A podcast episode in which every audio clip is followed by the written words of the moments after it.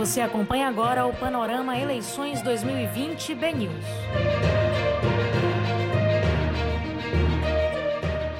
Olá, meu nome é Marcos, Marcos Maia, eu sou repórter do site BNews, você está no Instagram do BNews. Olá, seguidor, boa tarde.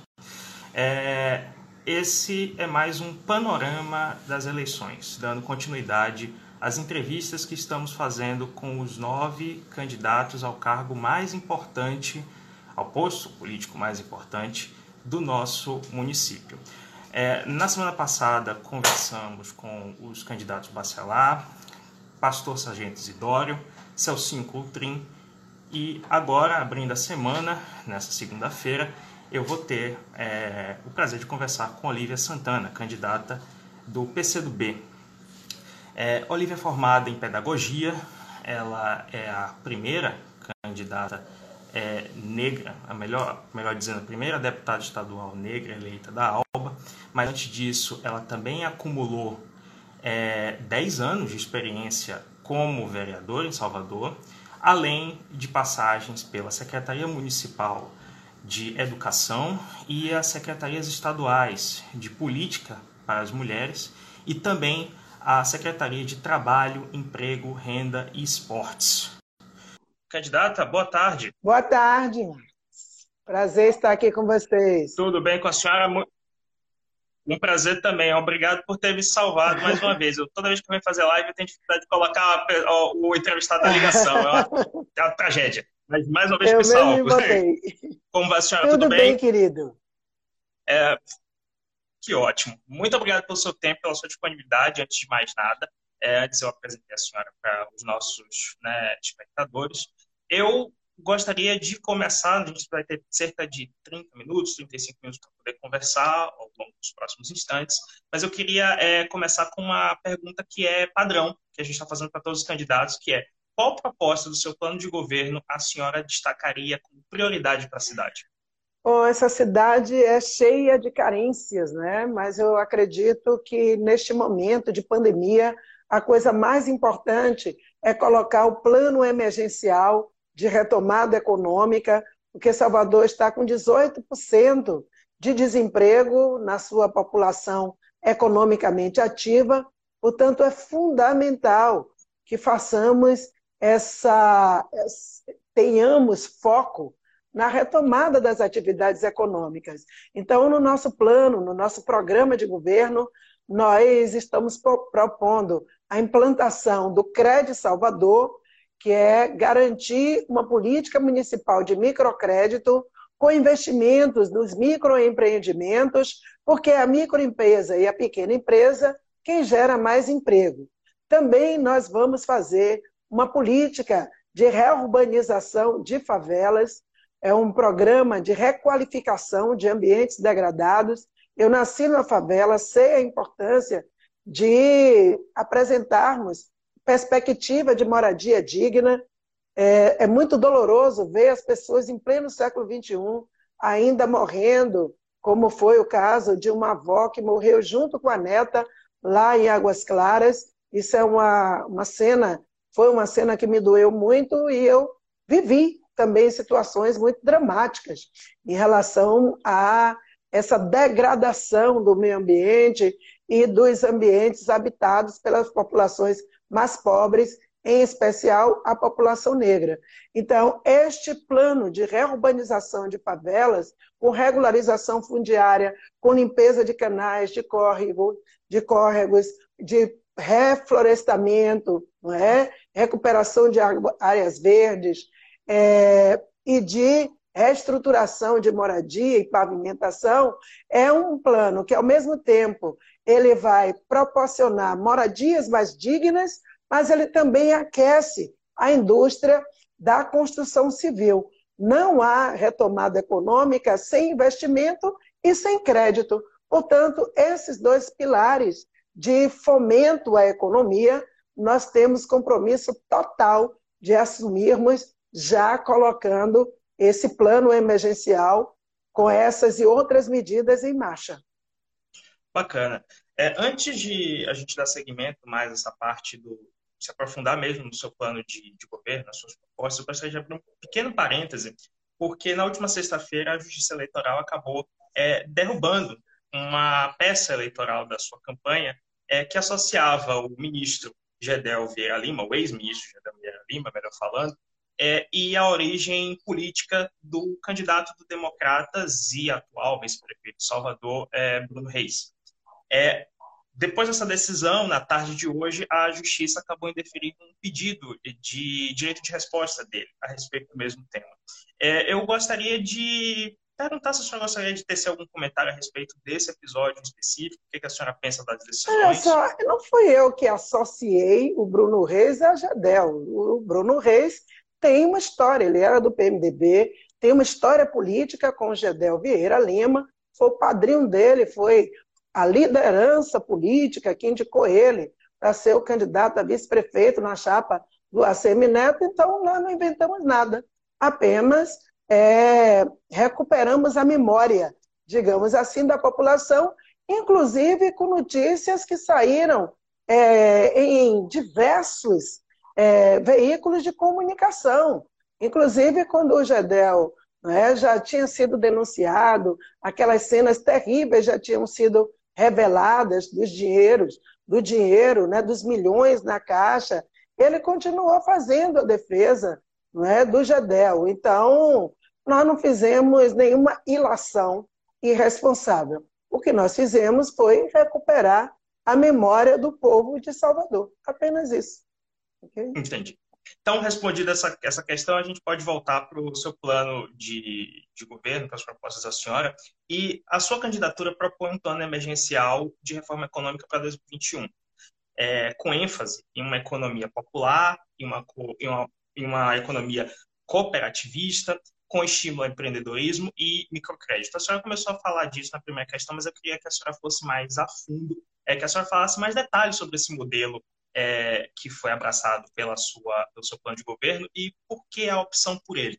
Bom, a minha opção por esse plano de governo diz respeito à minha trajetória. A minha trajetória sempre foi de enfrentamento às desigualdades sociais. Eu sei que pode ser diferente, mas nós temos um modelo extremamente elitista, verticalizado, de cima para baixo, que é sempre uma elite que nos governa, e que faz toda a ação política voltada para fortalecer negócios, os mesmos grupos econômicos.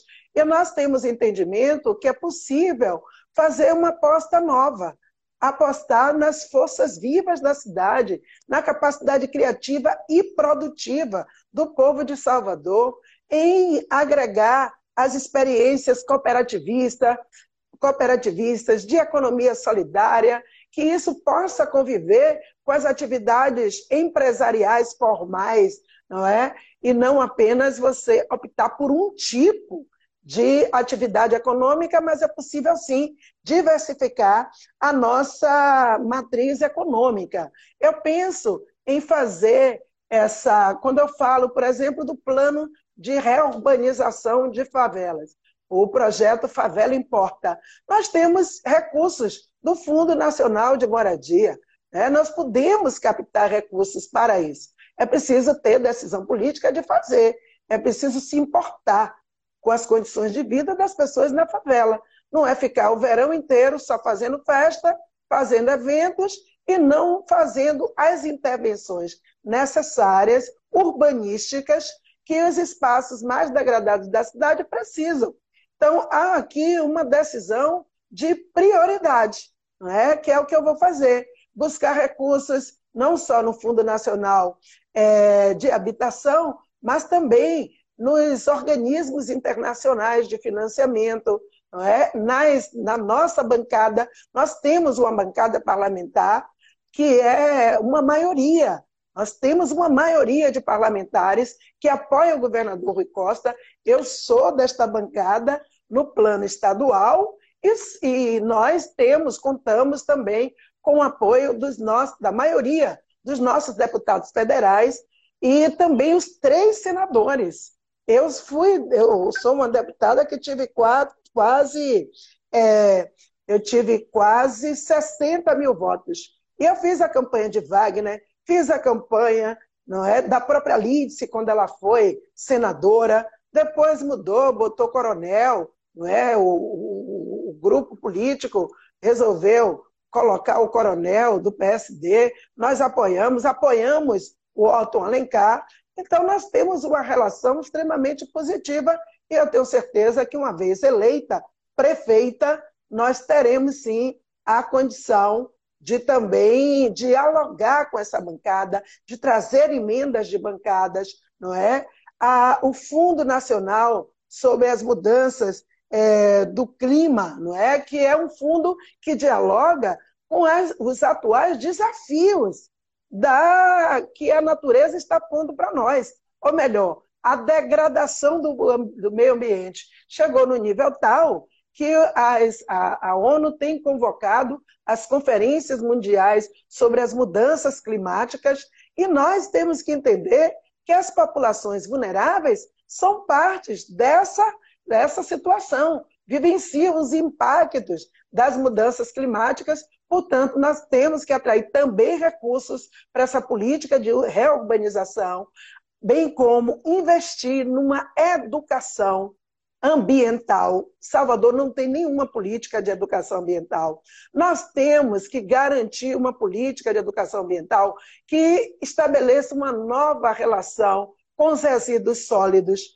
A política atual é apenas de recolhimento do lixo e colocar o lixo no aterro. Isso não basta. Nós temos que apostar fortemente em reciclagem, trazer as cooperativas de reciclagem para perto da prefeitura, para atuar junto com a prefeitura e não tratá-las como se fossem marginais, como se fossem segmentos que devem ser marginalizados e combatidos.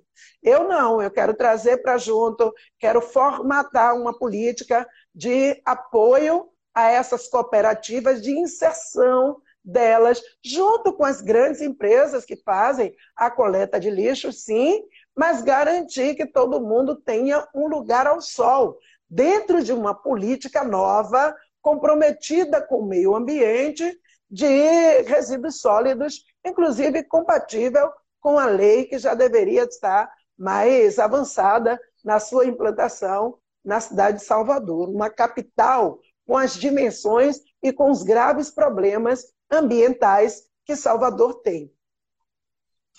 Certo, perfeitamente. Eu tenho uma, uma pergunta sobre mais específica sobre a questão do coronavírus, mas antes é, chegou aqui no, no meu celular é, uma pesquisa nova, uma pesquisa da CNN Real Time Big, é, Big Data, é, que eu gostaria de perguntar se a senhora tem disponibilidade de comentar ela.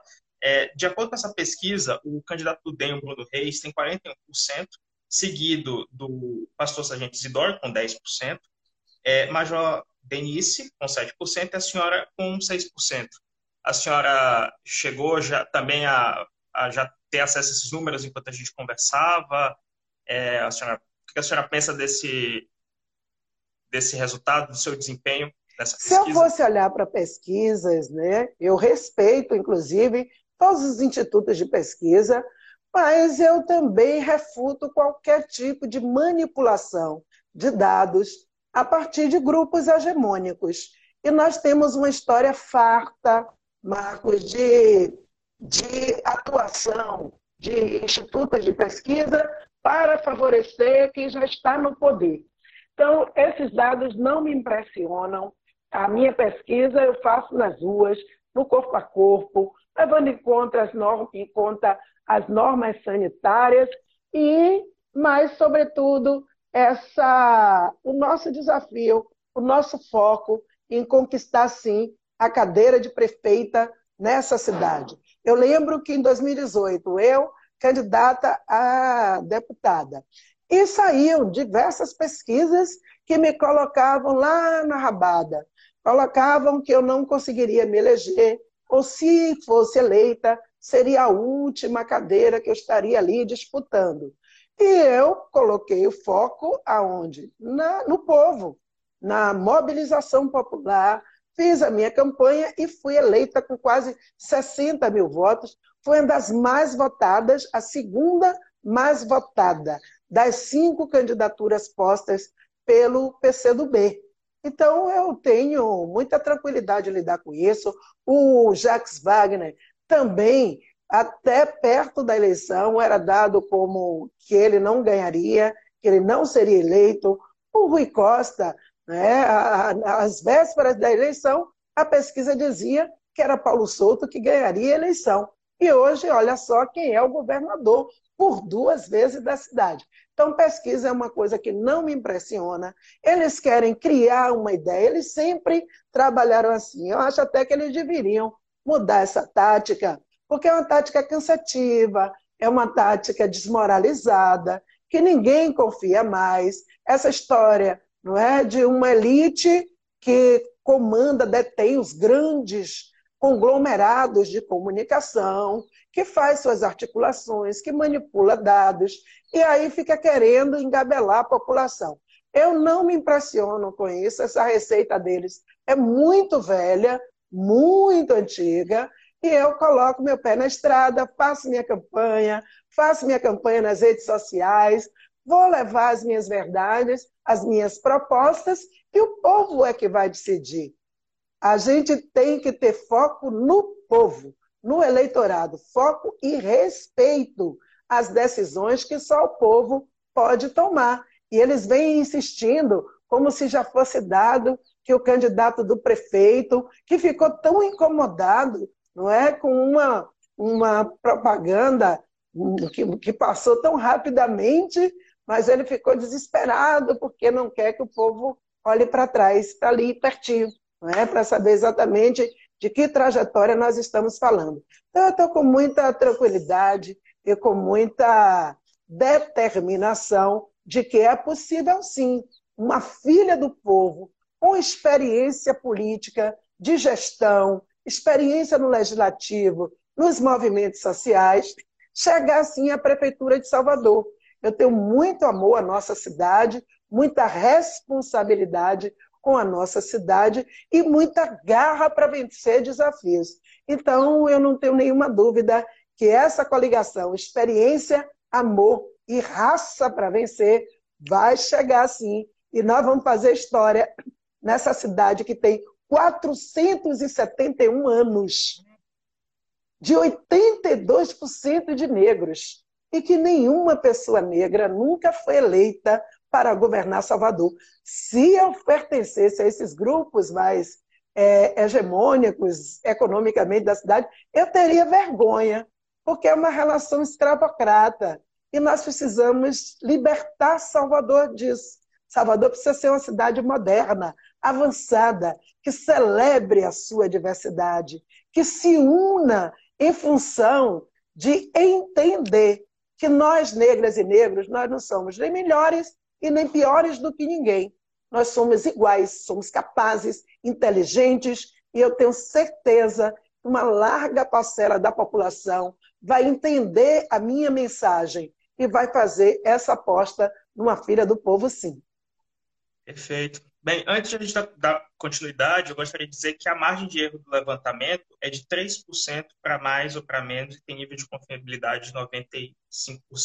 Mas, o, voltando ao ao nosso assunto sobre as suas propostas, eu gostaria de perguntar em relação ao coronavírus. A gente está aí já um pouco passado da segunda quinzena de outubro, é, nós não temos perspectiva de, de, um término de pandemia com o término do ano, e um, o início de primeira gestão da gestão da senhora, senhora sendo eleita seria é, marcado justamente por essa continuidade da pandemia ainda. E aí, nesse contexto, eu gostaria de perguntar como funcionaria um plano de contingência para o retorno das atividades nas escolas municipais, é, ainda com a pandemia acontecendo em 2021. E gostaria também de emendar de como seria, uma vez a senhora eleita, a questão do, do rastreamento do vírus e do combate ao contágio do coronavírus.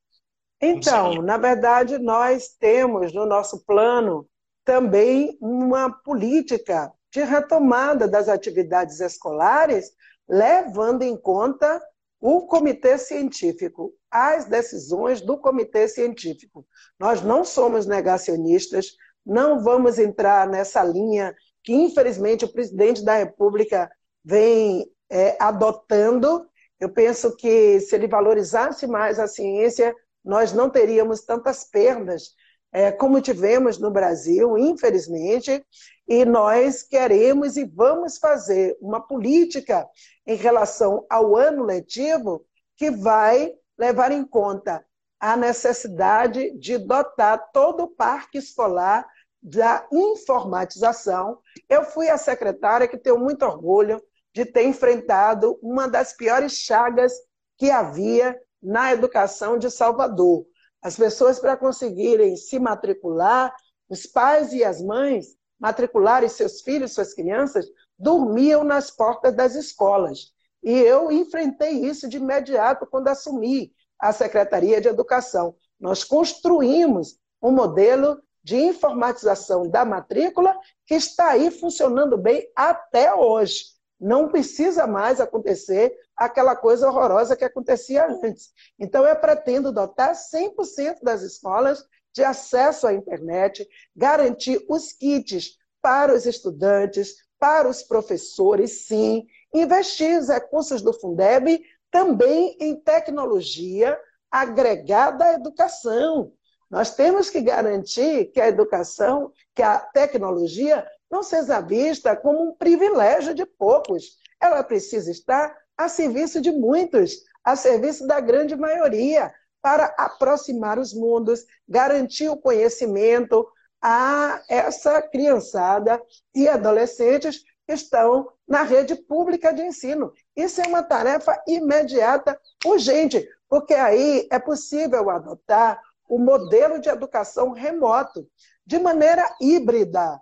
Ao mesmo tempo que você dá, cria as condições da educação remota, você vai levando em conta os boletins não é, acerca da pandemia, as orientações da, do comitê científico em situações onde haja segurança de fazermos um rodízio e reiniciarmos a retomada das aulas presenciais, fazendo um rodízio, não permitindo que as salas fiquem cheias, não é? A gente adota sim esse modelo, adotará esse modelo híbrido que garanta essa recuperação das perdas e, ao mesmo tempo, a retomada, portanto, é, do ano letivo.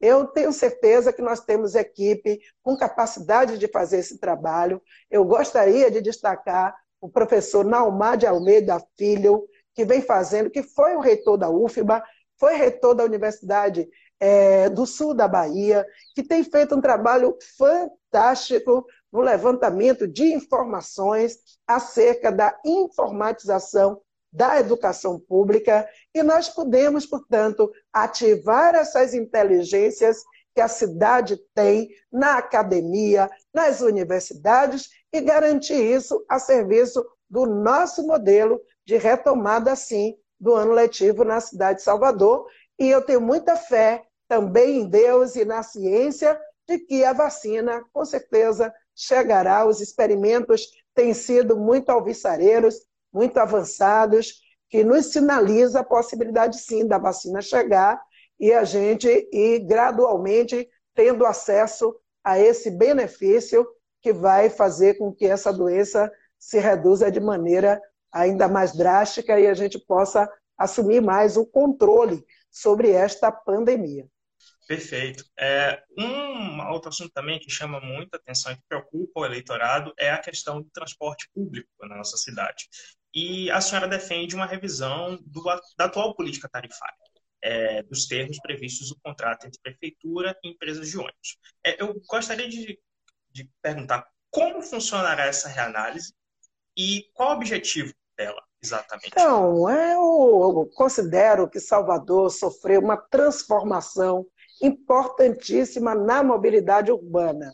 Nós temos aí o metrô, que antes era o metrô calça curta. Eu lembro que quando eu era vereadora, era assim que o metrô, que foi feito na época de Embaçaí, e foi iniciado, melhor dizendo, na época de Embaçaí, que eles consumiram milhões e milhões e deixaram aí o metrô numa situação lastimável, e foi exatamente esse governo, o governo de Wagner, depois o governo de Rui, com apoio do governo Lula, que deu esse giro, essa transformação do, do, do metrô que hoje, inclusive, chega até Cajazeiras, também Lauro de Freitas. Nós vamos ter implantação do monotrilho, eu que fiz, inclusive, o discurso quando foi anunciada a, a nova a empresa que vai assumir, né, que assume as obras do monotrilho do subúrbio e representando a Assembleia Legislativa e agradeci ao governador por essa iniciativa.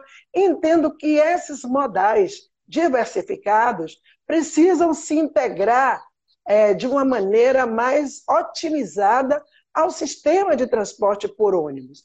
Os esse modal rodoviário, ele não está bom para ninguém. Até uma das empresas renunciou. E não está bom para o usuário, não está bom para os empresários.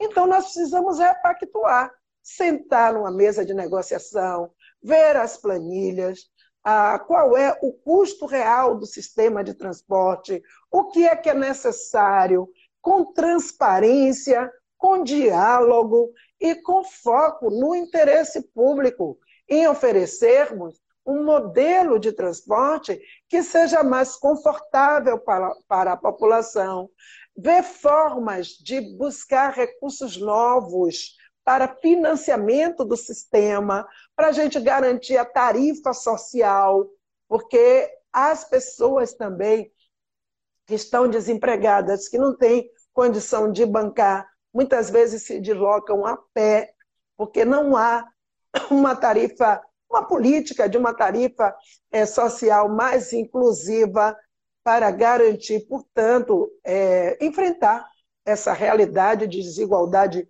brutal que há em Salvador. Então, eu acredito que é possível uma pactuação de um novo modelo, sem trazer uma agenda de ah, que os empresários são os vilões e nós vamos acabar com isso. Vamos... Nós vamos sentar e vamos discutir. Está aí o Ministério Público também acompanhando. Eu acredito que transporte público diz respeito ao direito de ir e vir. Transporte público não é um luxo. Transporte público é uma necessidade, é um direito democrático de vivência na cidade, não é? de toda a cidadania. Então, é com esta visão que eu pretendo sentar e dialogar com o setor empresarial e buscar repactuar, construir um novo modelo, buscando também outras fontes, como falei aqui, de financiamento, para que tenhamos essa condição te oferecer um transporte é, menos, menos caro, um transporte mais barato, redistribuir mais as linhas. Tem gente que fica uma hora, uma hora e tanta, esperando um buzu. Eu morava no Gevelo de Federação. Eu trabalhava fazendo formação de educadores na Escola Municipal de Paripe. Você sabe o que é sair do Engenho de Federação, pegar um buzu, saltar no comércio, pegar outro lotado e saltar lá em Paripe. Não é fácil. A gente, eu já chegava arrebentada, a gente já chega exaurida no ambiente de trabalho. Então, aqui no Brasil, e é um problema nacional, e é também um problema local, e cada um tem que fazer sua parte. Se convencionou que transporte público é coisa de pobre. Se é coisa de pobre, não merece qualidade. Que nada, isso é uma visão atrasada, uma visão elitista, que precisa ser modificada. A gente tem que ter um bom transporte público, que todo mundo se sinta é, à vontade para entrar, para utilizar, para reduzir, inclusive, a quantidade de transporte individual, tá certo? Porque você fica investindo em, em mais vias, em mais cimento, em mais impermeabilidade de solo, tudo voltado para o transporte individual. E se você investe em qualidade de transporte, você democratiza o transporte público. Eu acho até engraçado, um parêntese para finalizar. Tanta gente que uhum. essa nossa classe média, a elite, quando sai daqui, volta falando maravilhas do transporte de Paris, do transporte da Inglaterra, do transporte da Europa, não é como uma coisa, né, fantástica, maravilhosa, e não move uma palha para a gente poder estabelecer um modelo bacana aqui. Eu não quero ficar olhando o que o estrangeiro tem. Eu quero saber o que é que a nossa elite, o que é que a nossa elite política, econômica, o que o nosso povo, o que as instituições, juntas e juntos, podem fazer para fazer da nossa cidade esta referência de uma cidade aprazível, que a cidade que é aprazível para o seu povo, ela por si só já vira uma atração turística. Aqui a gente separa a qualidade que precisa ser oferecida ao povo, a gente separa da qualidade que deve ser oferecida ao turista. Então, é preciso mudar esta mentalidade e ter uma visão generosa de cidade. Perfeito. Bem, é, agora falando de segurança pública, uma das propostas que mais chamou a minha atenção em relação ao seu plano de governo é a criação de um observatório da segurança social. E como seria organizada essa instância? É, quem faria parte dela? Quais, são as, quais seriam as atribuições desse, desse observatório? Então, nós precisamos mudar a nossa política de segurança pública. Eu sei que o município tem uma função nesta agenda embora a principalidade dela seja a função do Estado. E nós não vamos usurpar as funções da Secretaria Estadual de Segurança Pública, a usurpar as funções da Polícia Militar. Eu vejo muitas vezes a nossa guarda tomando uma feição militarizada, e eu acho que não é por aí. Eu penso que nós temos que ter uma, uma guarda dentro de uma concepção garantista, uma concepção cidadã, uma concepção de prevenção à violência, que é muito importante. Nós ter, ter, adotarmos uma política de resolução de conflitos nas comunidades, nos nossos bairros populares, às vezes coisas absurdas, estarrecedoras acontecem é, a partir de coisas banais, de coisas que a, a, o diálogo poderia dirimir.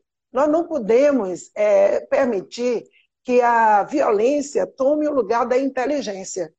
E eu entendo que uma política de segurança municipal deve adotar a inteligência, deve ser também agregada a políticas sociais, a ter uma ação é, de integração, de fato, de ações de segurança com ações de promoção social, que a gente faça, assim, o nosso observatório, que veja os, os ambientes onde há maiores indicadores de violência, entre com mais força com políticas sociais, com políticas de solução de conflitos, de mediação de conflitos, que a gente traga a contribuição dos, das, das instituições, exemplo da Faculdade de Direito da UFBA, Universidade de Direito de outras, né, outras faculdades de direito que podem sim vir a contribuir, a participar de projetos de extensão, que é tão bacana, a gente fala tanto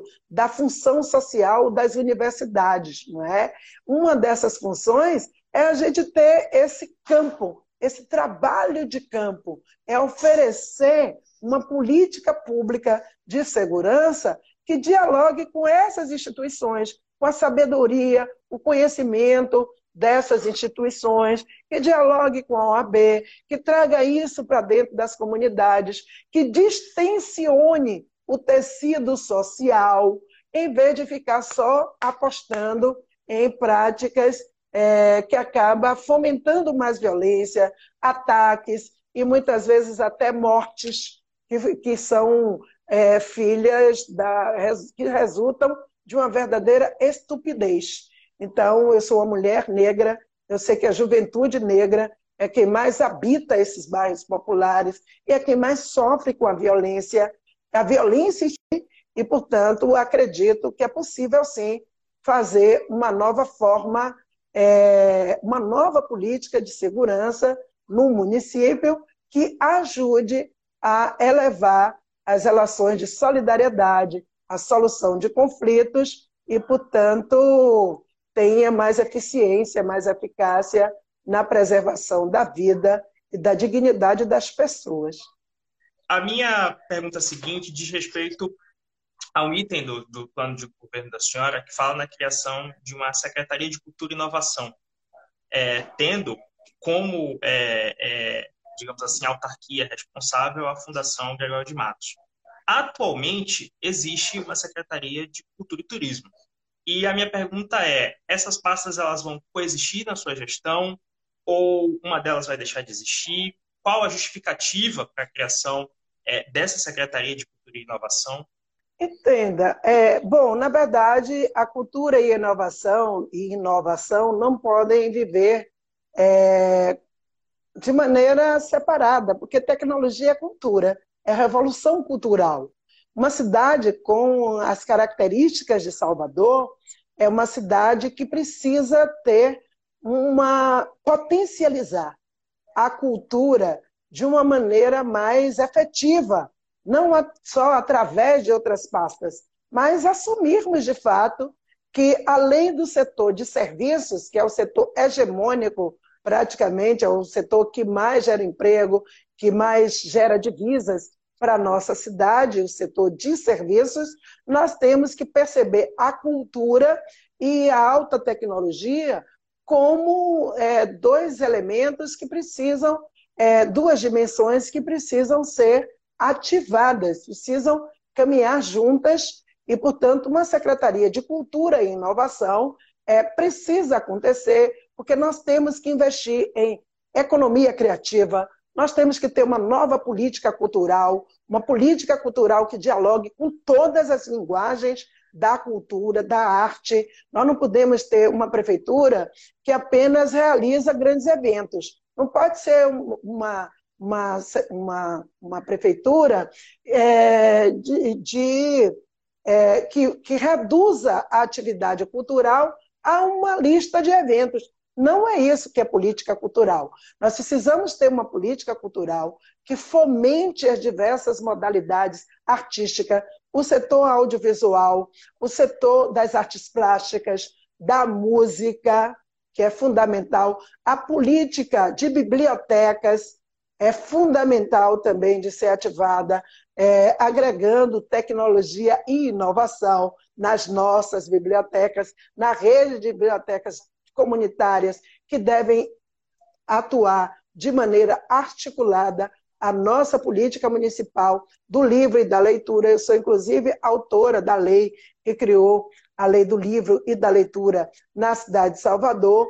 Então, nós precisamos ter esta visão. O turismo é fundamental, obviamente, é, de ter a atenção necessária. O turismo de negócio, inclusive, estou me preparando, vou participar do debate é, com o setor do empresariado, não é? com a Fé Comércio e outras instituições que estarão, a FIEB, várias instituições que estão é, promovendo esse debate, e nós não temos nenhuma dúvida de que o, o turismo deve sim dialogar com estas pastas, entendeu? Agora, nós não podemos deixar a Fundação Gregório de Matos lá solta, sem um investimento nessa estrutura, é, sem potencializar essa estrutura, porque um resultado sustentável de uma política cultural para a cidade que não mate novas expressões, que garanta que os recursos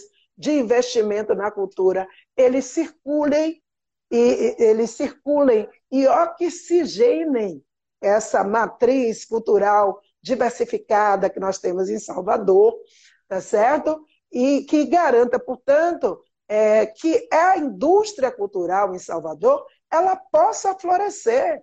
Porque isso acontecendo de uma maneira mais vigorosa, você tem inclusive um calendário de eventos que seja fruto do diálogo com as diferentes vertentes da cultura, possibilitará um resultado muito mais grandioso e, e, terá um impacto também muito mais positivo nas atividades do turismo. A atração de turismo do nego, de negócios, atração de turismo ecológico. Se a gente tem uma política, porque para mim tudo é integrado.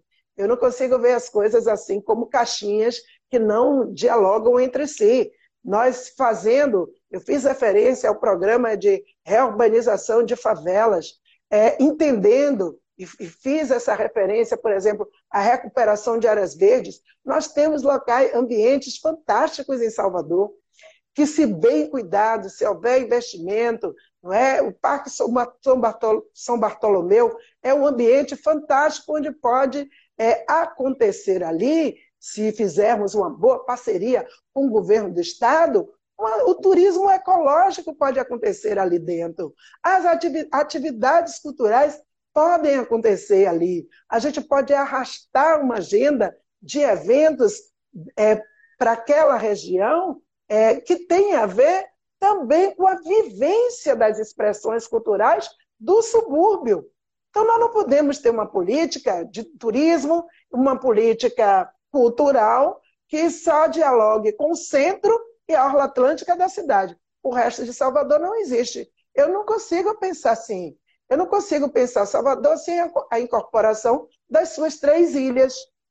Entendeu? Então, é importante conjugar política cultural, política de preservação do meio ambiente, a política do turismo, entendendo essa agenda do turismo ecológico associada à recuperação do meio ambiente, de ambientes degradados, como algo que só fará bem e vai dinamizar a arte, a cultura e o turismo, e especialmente dar um up na economia criativa da nossa cidade. Certo. Candidata, eu vou fazer a última pergunta e nosso tempo já está chegando ao fim.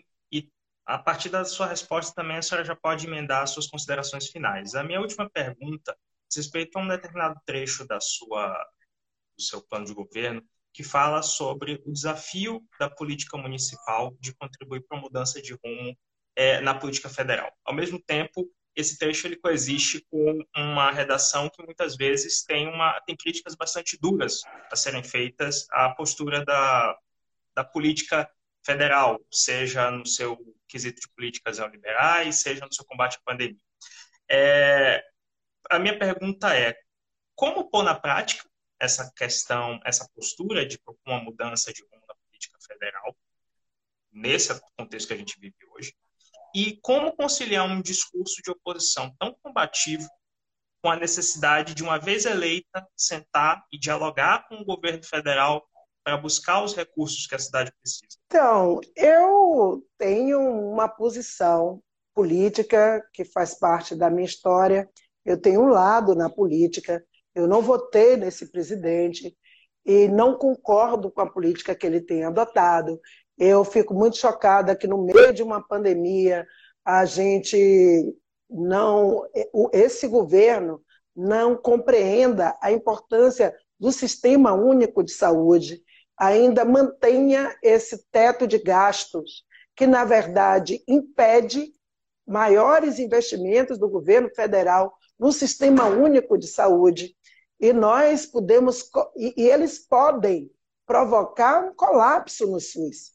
Portanto, eu entendo que uma prefeita, uma deputada, uma prefeita, a, enfim, todo o campo da política tem que fazer a luta, sim, por uma, para mudar esse cenário político nacional, que não favorece a um projeto de desenvolvimento social para o país social e econômico.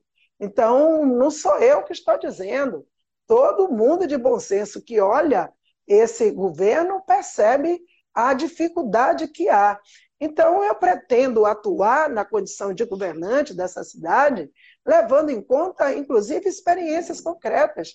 O, o, governador do meu partido tem provocado transformações importantíssimas no plano social, no estado do Maranhão. Nesse combate à pandemia, ele se tornou um gigante né? na luta em defesa da vida do povo do Maranhão, a reestruturação do parque escolar, uma série de ações sociais que foram feitas de infraestrutura. E ele é de oposição ao presidente atual, o presidente Bolsonaro. O governador Rui Costa, na mesma direção. Aliás, os governadores do Nordeste se uniram a, para enfrentar essa tirania que vem de Brasília. E eu acredito que é possível, sim, mudar a configuração do poder. Olha aí a Bolívia. Deram um golpe na Bolívia, foi aquela loucura, não é? O Evo Morales teve que sair do país, foi exilado, e agora o povo nas urnas deram a vitória ao ex-ministro do Evo, é, renovando o compromisso com a democracia. Então, a disputa por Salvador, pela Prefeitura de Salvador, é, requer também uma sintonia com o novo projeto nacional. Quero lembrar que Salvador não votou nesse presidente. A grande maioria de Salvador votou num professor, votou em Haddad, apostou, queria ter um presidente é, da configuração de Haddad. Não foi possível, mas nós não adiamos, não, é, não abrimos mão do nosso propósito, do nosso objetivo de ver em 2022 um presidente é, que nos cause orgulho, em vez de tristeza, em vez de vergonha, um presidente que não fique passeando de jatinho enquanto corpos de seus patrícios sejam enterrados, não é? Nós queremos um presidente diferente para o Brasil, de um campo democrático, e eu vou trabalhar por isso. Acho até, eu fico até triste quando eu vejo um prefeito, como o prefeito de Salvador, não ter sintonia com o sentimento do povo de Salvador e, no plano nacional, ficar dando sustentação a esse presidente que está aí, porque é o DEM, o DEM é um dos partidos que mais sustenta essa força política estranha ao sentimento nacional é, que vem levando o Brasil cada vez mais para o buraco. Então, eu não serei isso. Quem votar em mim saberá que eu serei uma prefeita que vai lutar por mais recursos para a educação, por mais recursos para o Sistema Único de Saúde, por mais recursos de investimento para a gente poder promover melhores condições de vida para o nosso povo. É nisso que eu acredito e quem votar em mim saberá, de fato, que eu tenho um campo, tenho um lado na política e o meu lado é o lado da democracia, do campo democrático e popular. É isso. Deputada, muito obrigado pelo seu tempo, pela sua disponibilidade de conversar com a gente. É, foi um prazer conversar com a senhora. E é isso, eu abro para uma última mensagem final que a senhora quer fazer, uma despedida dos nossos é, leitores, uma última mensagem, algo que a senhora gostaria de acrescentar que julgue relevante, que eu não perguntei de repente ao longo da nossa conversa? Então, eu quero agradecer a todas as pessoas que têm somado comigo, agradecer a Joca Soares, que é o meu vice, ao Partido Progressista do vice-governador João Leão, que veio e fez essa aliança conosco, e dizer, pedir esse apoio ao nosso povo, não é? que deem essa chance, essa oportunidade a uma filha do povo. É possível fazer a diferença, é possível quebrar com essa, essa forma de ver a política, de uma dimensão sempre de subalternidade, a, uma elite que se, se perpetua no poder. Nós podemos fazer a diferença, apostar num projeto novo, por um novo pacto social que una Salvador, que provoque mudanças mais estruturais na cidade de Salvador. É nisso que eu acredito e é por isso que eu estou aqui pedindo uma chance, pedindo um voto no 65. Olívia 65 para prefeita. Aproveito também para agradecer a toda, todas essas lideranças e fazer um destaque aqui ao apoio que me emocionou muito, o nosso querido é, artista Gilberto Gil, figura sagrada da música popular brasileira, que foi ministro da Cultura e que hoje se associa ao nosso projeto. Eu acredito que, assim como ele, tantas outras pessoas que têm se agregado, Cláudio Marques, tantas artistas, tantas lideranças comunitárias de periferia que têm se enxergado em mim como um espelho, que essa gente de valor vai virar o jogo na cidade de Salvador e garantir a vitória do 65. E chegando ao segundo turno, Wagner, Rui, todo mundo vai vir sim com a gente, vai dar apoio à nossa experiência política. Muito obrigada a você por essa oportunidade. Obrigado. Eu que agradeço, eu e o público. Foi um prazer. Até, Até a próxima. próxima. Tchau. Tchau, tchau. Bem, esse foi. Chegamos ao final da nossa transmissão. Foi um prazer. Muito obrigado pela nossa pela audiência, pelas 43 pessoas que assistiram ao vivo, mas muito obrigado a você também que acompanhou é, essa entrevista pelo IGTV posteriormente ou pelo nosso canal no YouTube, o BNews TV. Ou ainda através do podcast, sim, esse, é, essa entrevista vai ser é, registrada em podcast, vai ficar disponível em um arquivo de áudio para posteriori, quem quiser também poder ter é, a possibilidade de conferir essa conversa com a candidata Olivia Santana através desse formato.